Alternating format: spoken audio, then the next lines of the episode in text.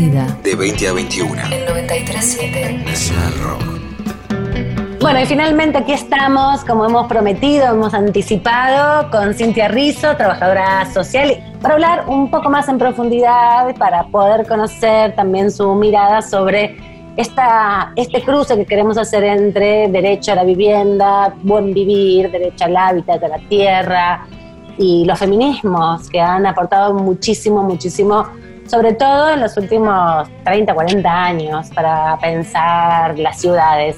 Así que bienvenida, muchas gracias Cintia por compartir con nosotras esta noche. Muchas gracias, un gusto con todas ustedes. Gracias por el espacio.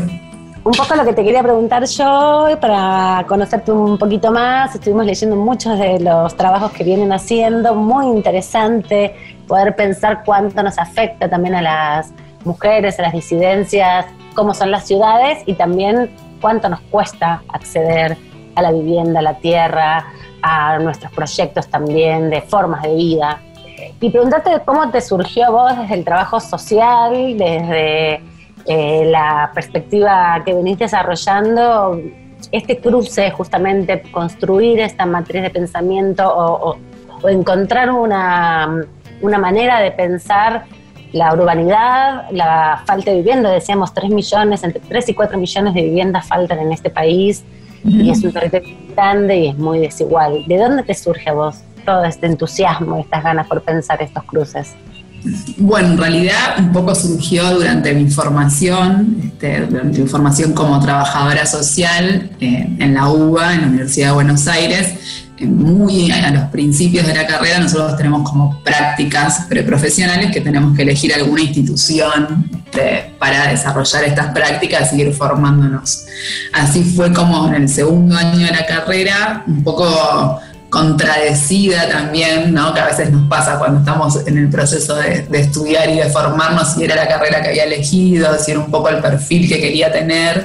Eh, me pasaba que los espacios que, encontraba para intervenir muchas veces estaban focalizados en la situación, nosotros le llamamos de casos sociales o individuales, ¿no? de abordar a lo mejor la problemática de una persona o de un sujeto o de la familia, ¿no? Y la verdad que eso me hacía mucho ruido, no, no me cerraba, me interesaba más siempre como el trabajo en, comunidad, ¿no? Bueno, en lo barrial. Y ahí fue que encontré en la temática del hábitat una posibilidad de trabajar en el territorio, o sea, de no estar sentada atrás de un escritorio esperando que la gente mirando expedientes.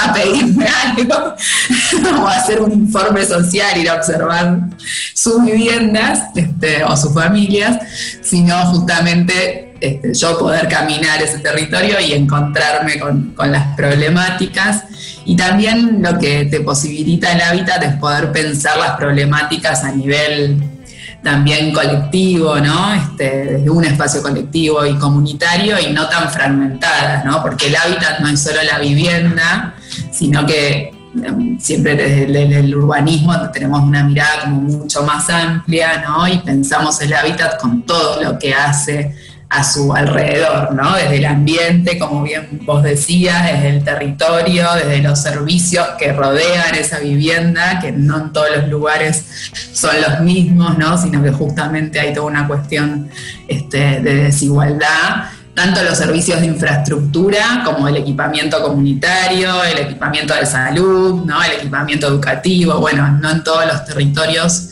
tenemos las mismas posibilidades, entonces el hábitat abordar esa temática te permite en ese sentido abordar justamente otros aspectos, ¿no? De lo que hacen a una comunidad. Y desde ahí fue que me empecé como a apasionar.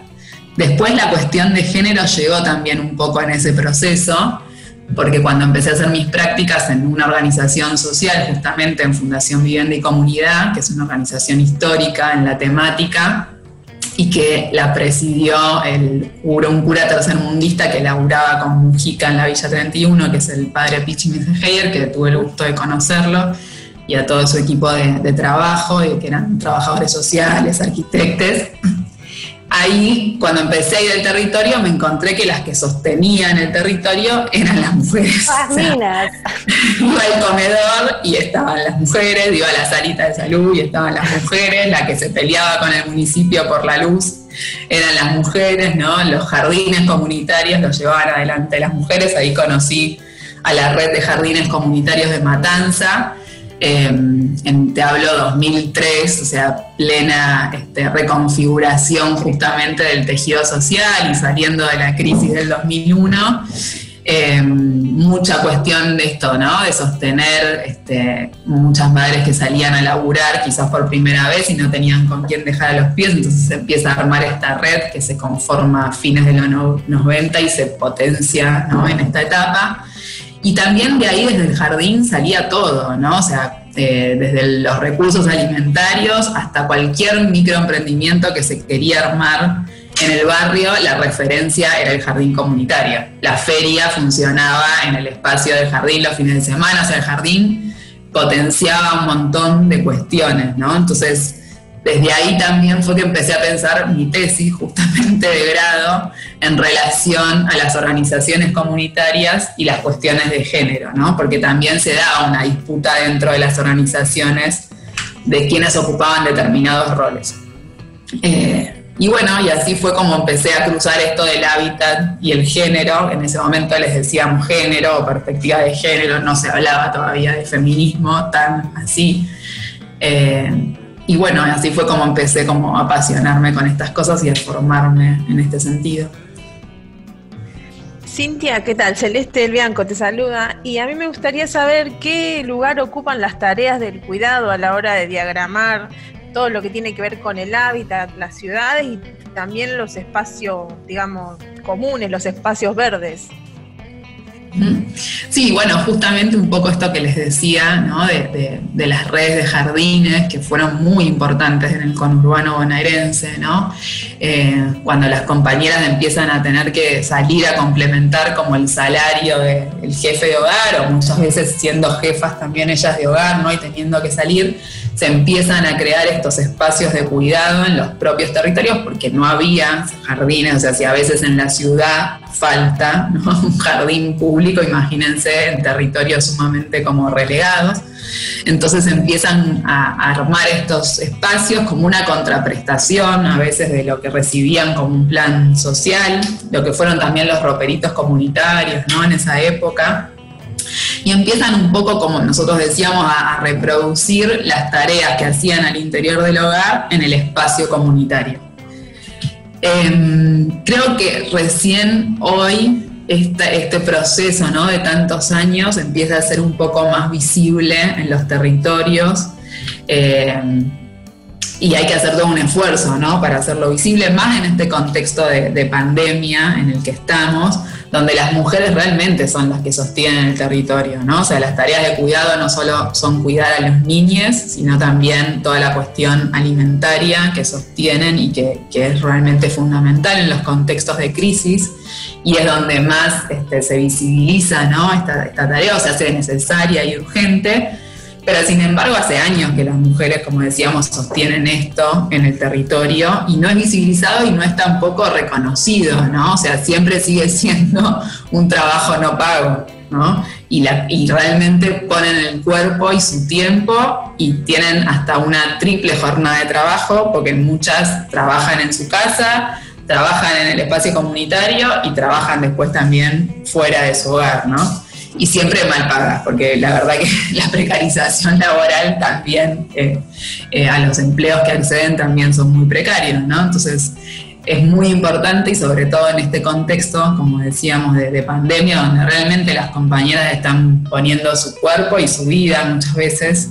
Eh, nada, he, he, perdido compañeras en esta época, ¿no? Este, por la cuestión del COVID, porque siguen haciendo su tarea y exponiéndose para sostener al barrio. Hoy también son ellas las que están llevando adelante los operativos de detectar, ¿no? este, generando huertas comunitarias también para generar otro tipo de alimentación en la comunidad, yendo a buscar los bolsones hasta donde no hay, digamos, y trasladándose y, poniendo su tiempo para que el barrio pueda seguir este, sosteniéndose, sobre todo en lo que fueron los tres primeros meses este, de la pandemia, que fue como muy duro y que también la mayoría se dedica al, al empleo doméstico y que estaban en un momento de crisis económica muy fuerte porque no estaban pudiendo salir a trabajar, ¿no? y, y sin embargo seguían sosteniendo sus hogares y sus territorios. Hola Cintia, Danila de este lado, ¿cómo estás? Yo te quería preguntar, eh, antes eh, definías un poco qué es el hábitat y me gustaría preguntarte cómo se piensa el hábitat desde una perspectiva feminista. Bueno, en realidad lo que siempre decimos, y acá retomo como a muchas que me han precedido, sobre todo en nuestro país, a Ana Falú, pero también a muchas otras este, mujeres de América Latina, ¿no? Y después en España también hay como toda una trayectoria que han pensado, o le han puesto palabra, ¿no? A esto que nosotras como que traíamos. Y un poco lo que, lo que pone en jaque, ¿no? Este, el urbanismo feminista es esto de no pensar las ciudades o los territorios desde esta mirada dicotómica, ¿no? que aparece siempre desde el patriarcado, ¿no? estas dicotomías binarias, este, de pensar los espacios como el espacio público y el espacio privado. ¿no? Y ahí reproducir también determinados estereotipos de género, que las mujeres somos quienes tenemos que ocupar ¿no? el espacio privado y todas las tareas del hogar, y los, para los hombres es el espacio público a pesar de que hemos tenido un montón de avances en nuestra sociedad y que hoy podemos decir que este, los varones, o sea, que, las mujeres han, han, ocupado muchos lugares en el espacio público, que muchos varones también contribuyen a las tareas del espacio privado, sigue habiendo, digamos, para decir, sigue habiendo, ¿no? Una, una, diferencia muy importante, o sea, tenemos muchas estadísticas que dan cuenta de que aún hoy nosotras somos las que sostenemos el triple, ¿no? Las tareas del hogar. Y en el espacio público nos encontramos con un montón de violencias en las ciudades ¿no? urbanas que las sentimos nosotras en nuestros cuerpos y que los varones no las viven de la misma manera, ¿no? Tanto las mujeres como las diversidades sexuales, como las mujeres trans, ¿no? O sea, no vivimos la calle o el espacio público, no lo recorremos de la misma forma. Y además las tareas que resolvemos las mujeres, que muchas veces se dicen que son del mundo privado, en realidad utilizamos el espacio público para resolverlas. Cuando llevamos a los niños a la escuela, cuando llevamos a un adulto mayor al hospital, cuando viajamos en el colectivo con el cochecito, ¿no? El pibe y otro más, o sea, y esa ciudad realmente es hostil para todas esas tareas, más todavía en estos territorios relegados y tengo que caminar 30 cuadras para llegar al primer transporte ¿no? que pasa por la ruta. Eh, eh, más si no tengo el agua ¿no? que me llega a mi hogar, que dificulta un montón de tareas. Entonces, desde ahí el urbanismo feminista lo que dice es, bueno, rompamos con esta dicotomía ¿no? de lo público y lo privado y pongamos la vida en el centro, ¿no? O sea, no solo pensar la ciudad para estas tareas productivas, ¿no? Y que la ciudad sea, esté al servicio, ¿no? De la producción, sino justamente que esté en el centro de la vida, ¿no? Y todas las necesidades de quienes habitamos la ciudad, no solo las necesidades productivas, y a partir de ahí pensemos la ciudad, ¿no? Entonces ahí la ciudad cambia, porque no es lo mismo pensar en la movilidad este, con todas estas diversidades que hablábamos o con los trayectos que hacen las mujeres que son más circulares y no tan lineales, ¿no? Desde el centro hacia el barrio, este, sino que se mueven más circularmente porque no van solo a trabajar, sino que en ese trayecto resuelven un montón de tareas. Este, bueno, esto, cómo pensar los equipamientos comunitarios, cómo sacamos las tareas que son privadas al espacio público también, ¿no? Esta cuestión de los cuidados cómo las hacemos colectivas también, ¿no? Que, ¿no? que no sea solo una cuestión del espacio privado. Y desde ahí el urbanismo feminista o las intervenciones que se pueden hacer en la ciudad para contribuir a eso son como muy fundamentales. Siempre pensando el urbanismo no solo desde la materialidad, ¿no? Este, ahí también entro un poco con mi profesión este, de, social y defiendo también como la cuestión simbólica, ¿no? cultural y social de la vida ¿no? comunitaria y que no pasa solo por la materialidad, aunque es sumamente importante y resuelve un montón de cuestiones y está bueno que esa materialidad o ese diseño justamente recupere los usos sociales, ¿no? Si no, terminan haciéndose cosas que después no usa nadie ni son funcionales para quienes las habitan. Y también hay algo de esa idea de lo público y lo privado que también eh, juega como, como un rol eh, performativo en el, en el sentido, ¿no? Como que todo lo que sucede en la casa entonces es un problema privado y lo único que requiere intervención política, social, colectiva es lo que sucede en el espacio público. Y esa división es muy peligrosa. Tal cual. Tal cual, o sea, siempre cuando hablamos de violencias también hay que pensarlas como una continuidad en el espacio, entre el espacio público y el espacio privado y se manifiestan en el espacio público y en el espacio privado y es necesario hacerlas visibles y así también como hablábamos recién, las tareas ¿no? reproductivas necesitamos el espacio público para resolverlas y si las ponemos en el espacio público también se hacen visibles y aparecen como una cuestión colectiva, ¿no? O sea, no solo es responsabilidad de las mujeres esa tarea y no solo tampoco de, la pareja o de la familia, sino también que hay responsabilidades que tiene el Estado, ¿no? En, las cuestiones de cuidados, que también es necesario ponerlas como sobre la mesa, ¿no? Cuáles son, no sé, las licencias por maternidad, digo, podemos enumerar un montón ¿no? de, políticas públicas que, afectan justamente al cuidado o pueden, pueden sacar justamente del espacio privado o de la carga sobre nosotras este, esa tarea. Estamos conversando con Cintia Rizzo, ella es trabajadora social, está haciendo una maestría en estudios urbanos con especialización en hábitat y género y con ella estamos conversando sobre el derecho al hábitat, el derecho a la tierra, el derecho al buen vivir. Pero ahora nos vamos a escuchar un poco de música porque también es un derecho, la cultura, también es un derecho el esparcimiento, y así después nos dedicamos a seguir charlando un rato más con Cintia, que la tenemos hoy acá en Nica Vida. Hasta las 21. Estás escuchando Nica Vida. Nica Vida. Nuevo bloque en Nica Vida y seguimos conversando, charlando, pensando la ciudad y pensando los desafíos hacia adelante, porque recordemos que en Argentina la situación habitacional es crítica, que hay un gran territorio muy concentrado y mucha desigualdad para acceder a, la vivienda, para acceder a un pedazo de tierra, para desarrollar también eh, el esparcimiento, la vida propia, el futuro, las expectativas. Todo mucho también concentrado en las grandes ciudades y por eso Cintia Rizzo, que como comentábamos es trabajadora social, eh, también participa en un espacio, quiero que me cuente, porque nosotros le estamos viendo acá con un banner divino que dice Transespacio Urbanismo Feminista. ¿Qué es, Cintia, eso? Contanos un poco y también, bueno, ayudarnos a pensar un poco más en esto de las desigualdades regionales, ¿no? La otra vez leía que Misiones es la provincia donde el 50% de la provincia, de la población de esa provincia no tiene acceso al gas, por ejemplo, ¿no? Ni que hablar a las cloacas, ni que hablar el privilegio que representa para muchos de nosotros y para un sector muy reducido también de la sociedad argentina darse una ducha de agua caliente, aunque parezca tan insignificante, en la Argentina hoy hay miles de personas que no acceden, millones de personas que no acceden a el derecho al agua, el derecho a darse una ducha de agua caliente cuando tienen un poco de frío o cuando vuelven de laburar.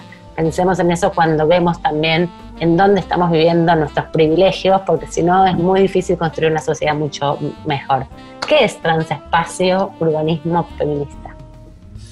Bueno, Transespacio surge en realidad este año justamente en el contexto de, pandemia y que a veces en, algunos momentos era como muy difícil salir a trabajar al territorio, ¿no?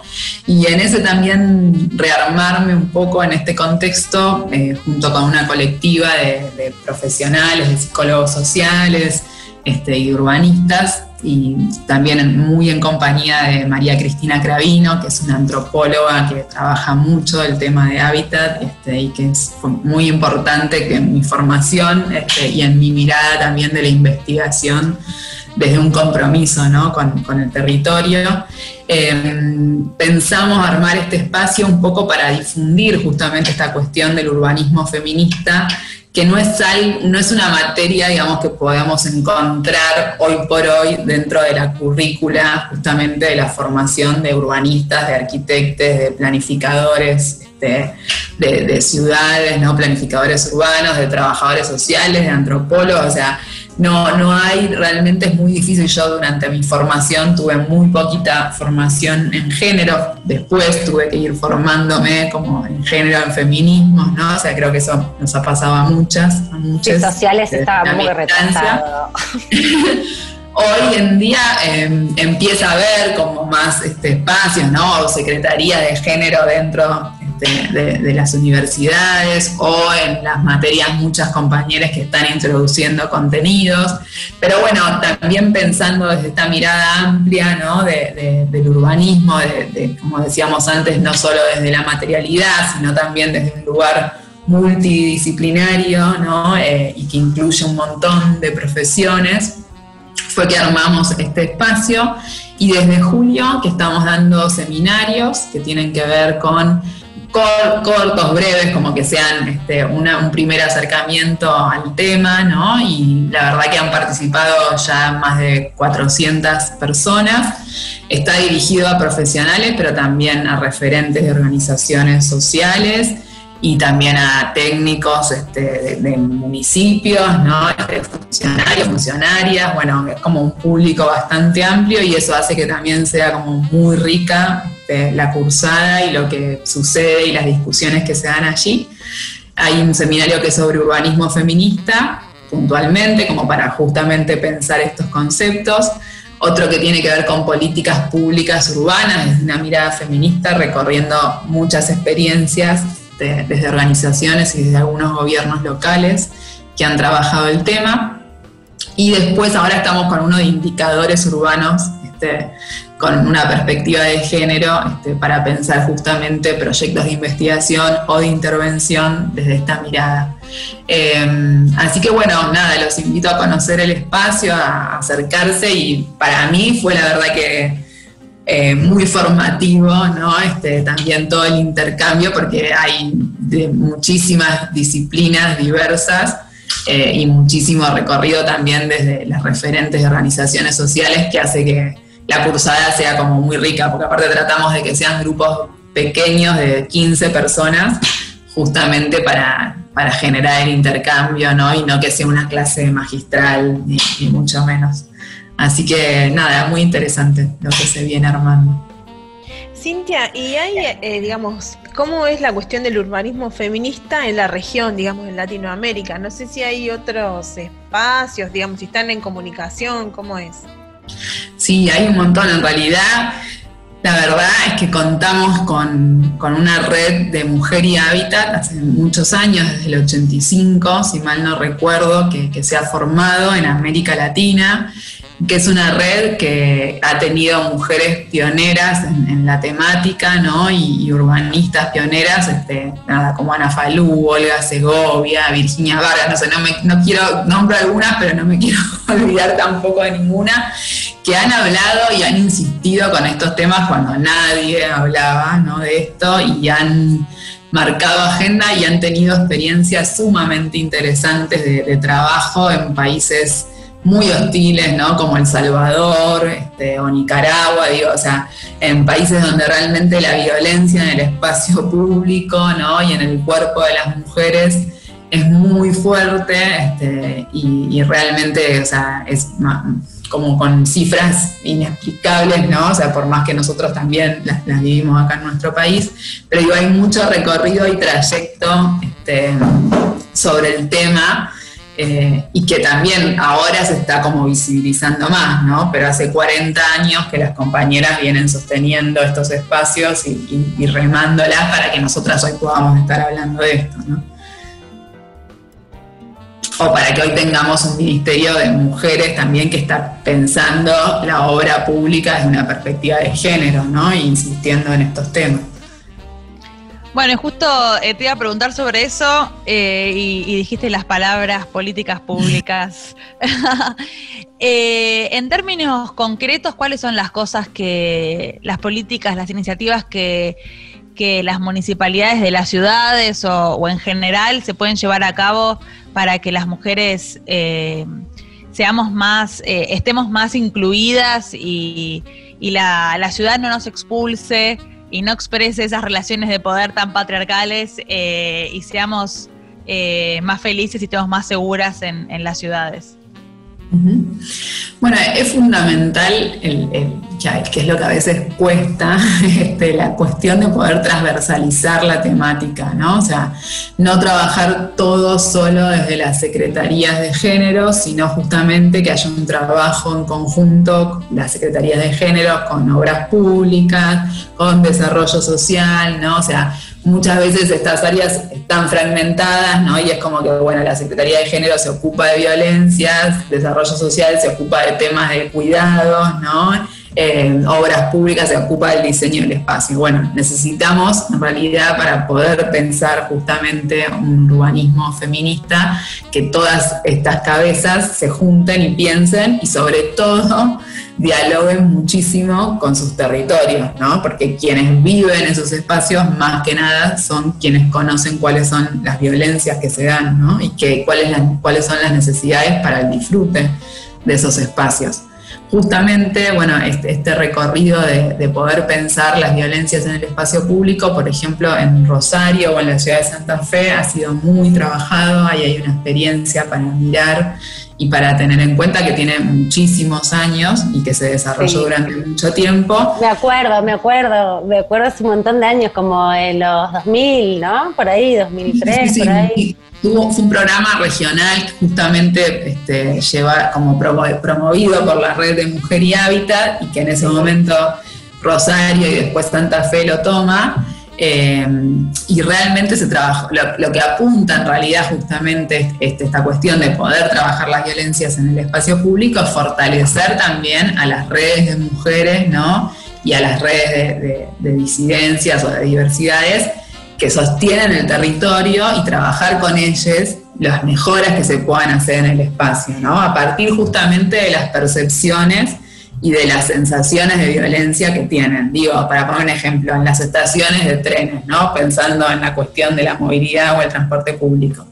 Todas las violencias, los acosos que sufrimos, ¿no? En la calle, este, la cuestión de restringir nuestros recorridos durante la noche, ¿no? Este, no poder disfrutar de esos espacios o no sentirnos seguras o tener que estar como generando entre nosotras redes de cuidado para saber cuándo llegamos o no llegamos, ¿no? Cómo nos movilizamos.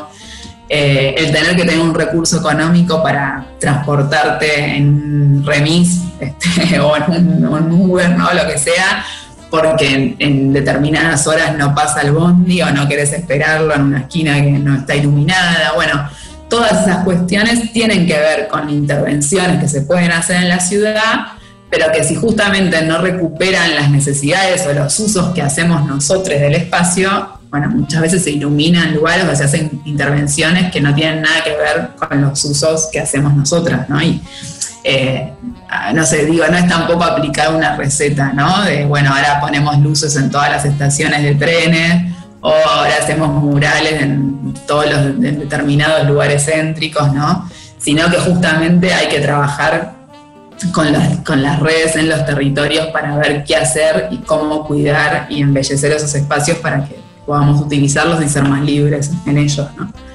Te quería preguntar también, ¿cómo definirías qué sería em, el hábitat, un hábitat digno? ¿Cómo, cómo se, se, puede pensar qué cosas integraría? ¿no? Porque eh, me quedo pensando también en eh, las últimas intervenciones desde el Estado, desde el gobierno más que nada, en relación a la situación también de las ocupaciones de tierras por un lado y la respuesta de los lotes con servicio, ¿no? como si fuera también una cantinela o un mantra, lote con servicio, lote con servicio.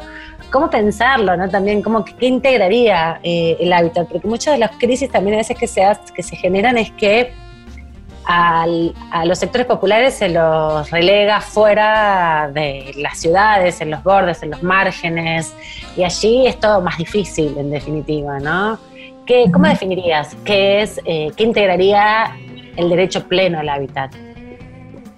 Sí, a mí la categoría de hábitat digno nunca me gustó. Es una categoría que me hace como mucho ruido, porque Em, justamente nosotros lo que tenemos en América Latina ¿no? y, en, nuestro país también es lo que llamamos la autoproducción del hábitat, o sea, las, mujeres y las familias ¿no? y los pobladores se organizan para resolver todas estas cuestiones que muchas veces el Estado llega después ¿no? Este, a, dar una respuesta.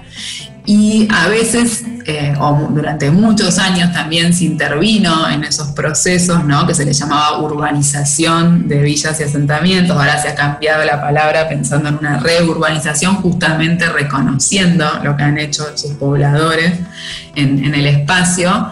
Pero bueno, ¿ese es un hábitat digno o no? O sea, yo creo que o sea, los pobladores han, han resuelto muchísimas cuestiones justamente porque el Estado no, estaba ausente ¿no? O no, no ponía los recursos que, tenía que poner. Pero es un hábitat digno para sus pobladores y lo han construido, ¿no? Y muchas veces em, justamente no se toman en cuenta todas las prácticas que han tenido este, ¿no? para, para poder construir desde ahí. Y a mí me gusta más pensar en una ciudad feminista, ¿no? También, o sea, no es un hábitat digno, sino justamente en eso, bueno, cómo tendrían que ser nuestras ciudades para ser feministas, para no ser desiguales, ¿no? Y desde ahí pensar el, diseño del territorio. Y como vos decías, también una de las cuestiones fundamentales es poder intervenir en el mercado, ¿no? en el mercado del suelo. Este, y en el valor altísimo que, tienen muchas veces las tierras, que dejando relegada a un montón de, población que no puede acceder. Y acá, cuando se habla de la intervención en el mercado de suelo, o, en, poner en jaque algunas cuestiones como de la propiedad privada, todo el mundo entra en pánico, ¿no? Eh, y la verdad que hay un montón de, países que han, como a veces, muchas veces el, primer mundo que miramos en Europa, que tienen un montón de legislaciones que, ponen una regla, ¿no? una regulación al mercado. Este, nosotros tuvimos durante muchísimos años una ley de alquileres que era este, vetusta, ¿no? Y que, nunca se había modificado y que costó muchísimo modificarla y que era sumamente especulativa, ¿no? Este, para, para los inquilinos, para las inquilinas, y que hoy la tenemos este, dictada y falta todavía que se reglamente y que haya un organismo que la aplique. ¿no? Y que nadie la conoce tampoco. Y, que es fundamental que también este, la difundamos y eso hace, ¿no? A un hábitat justo o a un hábitat digno.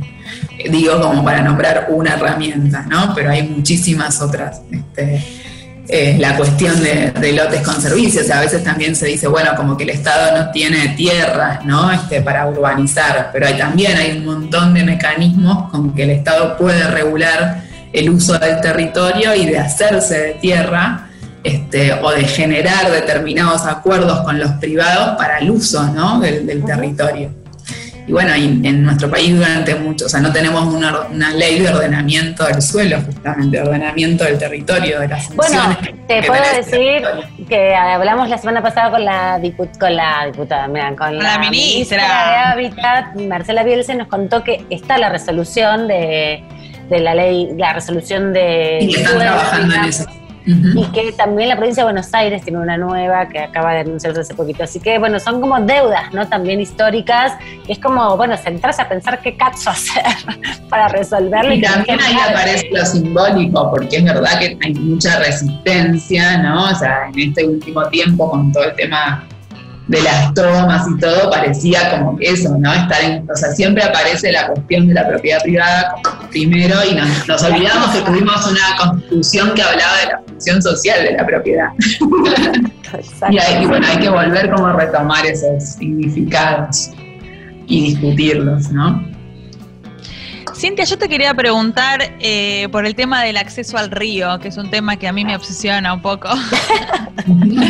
Eh, en la apertura del programa hablábamos, eh, nos recordábamos entre nosotras este último debate, por llamarlo de alguna manera, a partir de este inminente, voy a decir, porque no creo que, podamos torcerlo, eh, de esta concesión que se le va a dar a, no sé el nombre de la empresa, que vamos a entregar eh, el acceso al río por 30 años más. Eh, te quería preguntar qué mirada tienes al respecto. yo en lo personal creo que no hay como socialmente una valoración sobre eso. Digo, a los porteños y a las porteñas no sé cuánto, cuánto socialmente nos preocupa el acceso al río, hay como una idea de que el río en Buenos Aires es horrible, entonces no importa. Eh, te quería preguntar qué mirada tenías sobre esto y si hay una mirada eh, feminista al respecto también. Sí, bueno, una de las cuestiones eh, creo que ahí desde el urbanismo feminista nos tomamos mucho de la mirada del ecofeminismo, ¿no? O de la cuestión del, buen vivir, como hablábamos al principio, y ahí también aparecen las mujeres sosteniendo los, recursos naturales y tenemos un montón, lamentablemente, de, líderes, de lideresas en, el mundo que han puesto su cuerpo, ¿no? Este, por defender los recursos naturales y muchas han sido asesinadas, ¿no? Eh, creo que sí, como vos decís, en, nuestro país, o sea, desde ahí digo, esa mirada sobre los recursos naturales o sobre el río, ¿no? O el agua, como hablábamos antes, es fundamental y hace a la sostenibilidad de la vida, entonces para nosotras también tiene un lugar muy importante y hace también al disfrute de, la ciudad, ¿no? O, de los lugares, ¿no? Y naturales. Eh, lamentablemente sí, en la ciudad pareciera como que el río no es compatible ¿no? con el modelo de, ciudad productiva justamente. Y muchas veces, aún también en el conurbano, cuando hay arroyos, ¿no? también eh, no los cuidamos, se resuelve el verter este, las cloacas a los arroyos. Y para solucionarlo lo entubamos, porque así no lo vemos. Pasamos por arriba con el asfalto y ponemos una placita, ¿no? Arriba. pero es una cosa muy loca esa, porque en general en la Argentina, eh, que hay una mirada, eh, permítanme el término tilinga, eh, de mirar Europa y que Europa es lo que está bien. En todas las grandes ciudades europeas tenés, digo, eh, grandes ríos que atraviesan la ciudad y es como una cosa bastante coqueta y una cosa... y nosotros tenemos una cosa como quizás por en la ciudad de Buenos Aires, Puerto Madero es un lugar eh, eh, cheto y es un lugar lindo y es un lugar que los turistas van y qué sé yo, pero eh, en el conurbano, por ejemplo, el río de Quilmes es un lugar como entre comillas de temer para los... Te digo, te voy a recomendar un paseo a la laguna de San Vicente, está buenísima. Voy a ir a Mandalma. Ahí te va a gustar. Ahí me gusta muchísimo el río, soy totalmente fan. No, es que y, me, alucina lo que pasa eh, en Buenos Aires con el río. Sí, sí, y en el conurbano también tenemos un montón de ríos y de arroyos que podrían ser recuperados, ¿no? Y que podría ser un paseo y a veces, como vos decís, o sea, esos lugares terminan siendo solo un lugar para riques, ¿no? O sea, como Puerto Madero o Vicente López o algunos chat club de San Fernando, no sé, como se, termina privatizando ese espacio, ¿no? Y no termina siendo como disfrutable para todos. Sí, y los espacios donde... Perdón, perdón, sé que querés seguir charlando, pero ¿sabes qué? El tiempo no gana en la televisión y cuesta mucho dinero y esto se está llegando al final. Nuestros auspiciantes se van a enojar. Se van a enojar. No, solo les quiero decir que igual nos queda mucho, mucho, mucho, mucho por pensar y mucho por preguntarle todavía a Cintia y agradecerle este rato de abrirnos tantos interrogantes y saldarnos tantas dudas y también recomendarle a nuestros oyentes y oyentas que pueden visitar el sitio de Ciudades Feministas que es CIS bueno, es difícil, es C-I-S-C-S-A. Menos. ahí tienen un montón de material eh, que justamente esta organización y también en Transespacio para conocer más sobre los seminarios Está buenísimo porque hay mucho material para leer y entender y ponerse a, preguntarse también cómo vivimos, cómo estamos en, este, en esta situación hoy. Así que muchas gracias, Cintia, por este rato aquí en Mi Cabida. ¿Te parece, Dani, que nos vayamos un poco a escuchar música, a refrescarnos las cabezas para hacer este cierre en un ratito? Me reparece.